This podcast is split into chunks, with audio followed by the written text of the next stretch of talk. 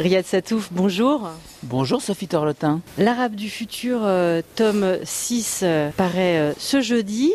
Ce tome, c'est la fin de l'adolescence, votre entrée dans l'âge adulte L'Arabe du futur, c'est vrai que c'est une bande dessinée que j'ai commencée en 2014 et qui raconte l'histoire de ma famille. Alors avant d'être ma propre histoire, c'est aussi l'histoire de mon père et de la façon dont il a été radioactif pour euh, toute sa famille. Et donc, euh, dans ce volume, il y a la métamorphose euh, en adulte, peut-être, ou en jeune adulte de l'enfant qu'on a été. Votre père est parti euh, en Syrie, on le sait, en enlevant votre euh, jeune frère. Et votre mère, elle cherche toujours par tous les moyens, évidemment, à récupérer son petit garçon. Hein. Et vous, là-dedans, vous êtes l'aîné de la famille. C'est très, très lourd à porter. On s'en rend particulièrement compte, je trouve, dans ce tome. Bah alors, euh, aussi, avec l'Arabe du futur, j'avais envie de raconter comment, même quand on pense qu'on a des lacunes ou des tares ou qu'on n'est pas fait pour la vie, euh, voilà, euh, on peut quand même s'en sortir. Et c'est vrai que mes bandes dessinées parlent souvent d'événements réels, que ce soit les cahiers d'Esther, le jeune acteur. Euh, voilà, j'aime bien avoir, montrer les personnages tels que je les vois.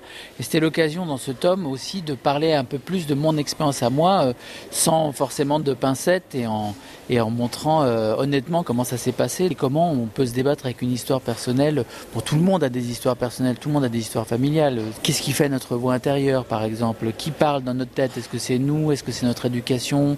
Euh, L'arabe du futur, ça parle du nationalisme, ça parle de l'identité. Quelle identité on se choisit, on se construit, quelle identité on subit? Je voulais raconter un peu tout ça dans ce tome. Riyad Satouf, c'est donc un livre sur la résilience et sur les moyens qu'on peut trouver, les aides aussi extérieures qu'on peut trouver Je suis absolument pas euh, croyant, je suis athée euh, au dernier degré. Ce que j'ai adoré de l'Arabe du futur, c'était raconter comment on n'a pas de destin en fait.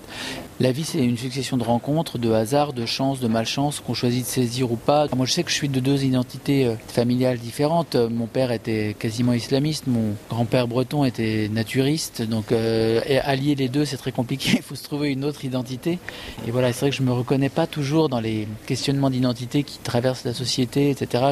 Il y a une phrase de Salman Rushdie que j'adore et qui dit Un homme n'a pas de racines, il a des pieds. Et je trouve que c'est vraiment génial. Vous avez souvent dit d'ailleurs, mon identité, c'est la bande dessinée. Bah oui, bien sûr. Moi, très tôt, je, me suis choisi comme identité auteur. C'était un désir, un fantasme pour échapper à, ma condition familiale. Je sentais que c'était la route de la liberté, quelque part. Il n'y a qu'en France où il y a une telle liberté d'expression, où il y a une telle foisonnement intellectuel. Moi, j'ai beaucoup voyagé euh, grâce à l'arabe du futur. Vraiment, j'ai fait de très nombreux pays. C'est une BD qui est traduite partout. J'ai jamais trouvé un pays aussi bien que la France sur la liberté intellectuelle. À ce propos, l'arabe du futur, Riyad Satouf, donc, euh, est, traduit dans euh, pas, une vingtaine de langues, mais toujours pas en arabe. Il y a une raison euh, très simple. C'est une langue où il y a extrêmement peu de traduction. Il y a très peu d'éditeurs surtout. Les éditeurs qui m'ont proposé de traduire en arabe ne voulaient s'engager que sur le tome 1. Et moi, je ne pouvais pas prendre le risque de traduire le tome 1 de l'Arabe du futur, que l'éditeur s'effondre et qu'il n'y ait jamais de tome 2, par exemple. J'accepterais éventuellement qu'il y ait une traduction en arabe quand la série sera terminée, uniquement si ça sort d'un coup. Donc là, en effet, je vais voir ce qui se passe. Je crois que c'est en cours, on va voir. Le tome 6 vient de sortir.